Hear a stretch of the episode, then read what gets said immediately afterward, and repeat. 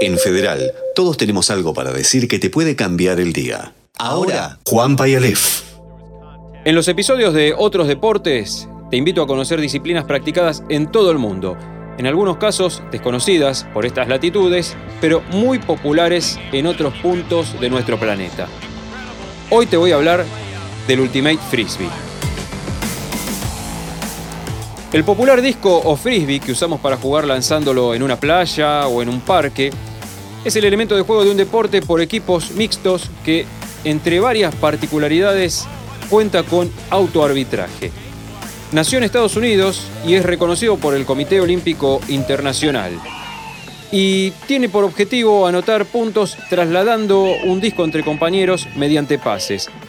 Una vez que un jugador toma el disco, no puede correr ni caminar y tiene 10 segundos de posesión, que son contabilizados por el rival que lo marca, en voz alta para que todos puedan oírlo.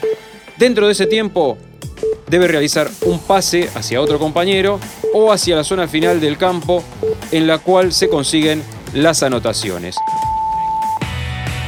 El Ultimate se juega sobre césped en un terreno que tiene 64 metros de largo por 36 metros de ancho y las zonas finales tienen una profundidad de 22 metros.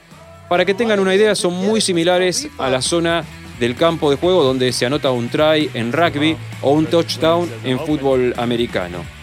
Los equipos son mixtos y están integrados por 7 jugadores cada uno.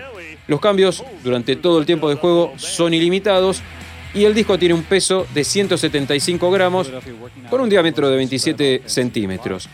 Gana el equipo que primero anota 13 puntos, pero cuando uno de los dos equipos llega a 7 puntos, se toma un descanso de 5 minutos y posteriormente, antes de reiniciar, se intercambian los lados de la cancha.